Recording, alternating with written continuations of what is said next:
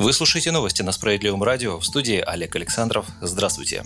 Доплатить работающим и неработающим пенсионерам суммарно 1 триллион 380 миллиардов рублей предлагают депутаты фракции «Справедливая Россия» в Госдуме. Соответствующий законопроект сегодня направлен на получение отзыва правительства России. Справедливоросы указали, что уже пять лет государство экономит на ежегодной индексации пенсий. В результате перед людьми образовался гигантский долг. Самое время выплатить эти деньги, потому что в отличие от безработных и семей с детьми, государство пенсионерам во время эпидемии пока что ничем не помогло. В дальнейшем мы предлагаем предлагаем проводить ежегодную индексацию для всех российских пенсионеров, заявил руководитель фракции СР Сергей Миронов. Индексация пенсий в нашей стране должна проводиться ежегодно с учетом уровня инфляции, но в последние годы Минфин регулярно занижает размер выплат. Неработающим пенсионерам размер надбавки урезают, а работающие вообще ничего не получают, прокомментировал ситуацию политик. Депутаты «Справедливой России» предлагают вернуться к обещанной государством ежегодной индексации пенсий на уровне инфляции. Причем повышать ее в законопроекте предлагается как работающим работающим, так и неработающим пенсионерам. Напомню, в конце прошлого года за счет неиспользованных средств федерального бюджета, это около 1 триллиона рублей, «Справедливая Россия» предложила выплатить людям 13-ю зарплату, 13-ю пенсию и 13-ю стипендию. Однако государство проигнорировало инициативу.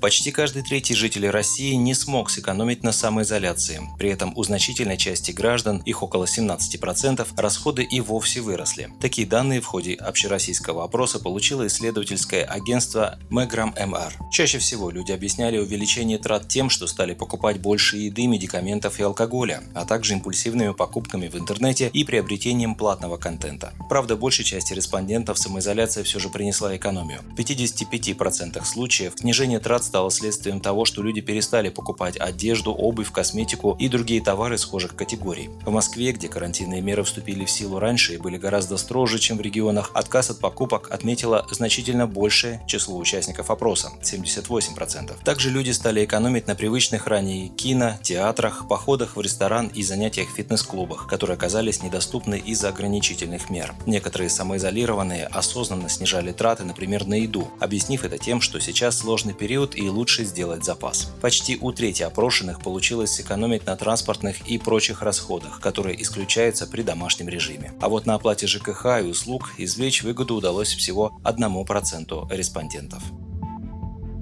За прошедшие сутки в России вылечились 8666 пациентов с ранее подтвержденным коронавирусом. Об этом в четверг, 4 июня, сообщили в оперативном штабе по борьбе с распространением инфекции. Общее число вылечившихся в стране с начала вспышки заболевания достигло 204 623 человек. Всего за сутки зафиксирован 8831 новый случай коронавируса. Из них 38% россиян не имели клинических проявлений болезни. Таким образом, общее количество выявленных случаев заболевания COVID-19 составило 441 108. Скончались от коронавируса всего 5384 человека. За последние сутки зафиксировано 169 летальных исходов.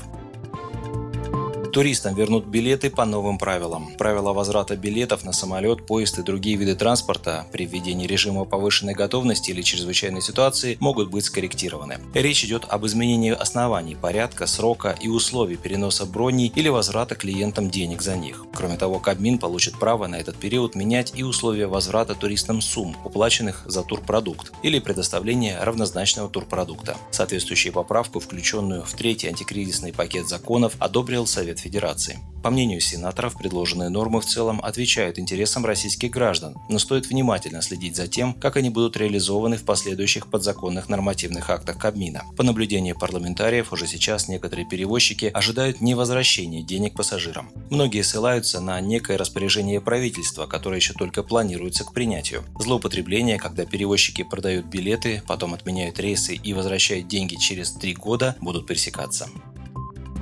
Нерадивых родителей готовятся лечить от алкоголизма принудительно. Ученые Санкт-Петербургского государственного университета провели исследование судебной практики по делам, связанным с девиантным материнством и отцовством, и выяснили, что больше половины случаев жестокого обращения с детьми проходят на фоне злоупотребления спиртным. Собранные данные стали обоснованием для разработки законопроекта о принудительном лечении от алкоголизма нерадивых родителей. Сейчас в Госдуме обсуждают поправки в КОАП и Уголовный кодекс, обязывающие родителей алкоголиков находиться находиться на специальном учете в органах полиции с обязанностью проходить специальные психологические курсы. Наказание таких отцов, матерей и опекунов в виде штрафов, исправительных работ, условного и реального осуждения признаны неэффективными. В качестве дополнительной меры наказания родители-алкоголики, виновные в жестоком обращении с детьми, должны принудительно помещаться в наркодиспансеры для лечения. По оценке главного внештатного нарколога Минздрава России Евгения Брюна, наркологическая служба в стране полностью готова к введению предложенных депутатами мер.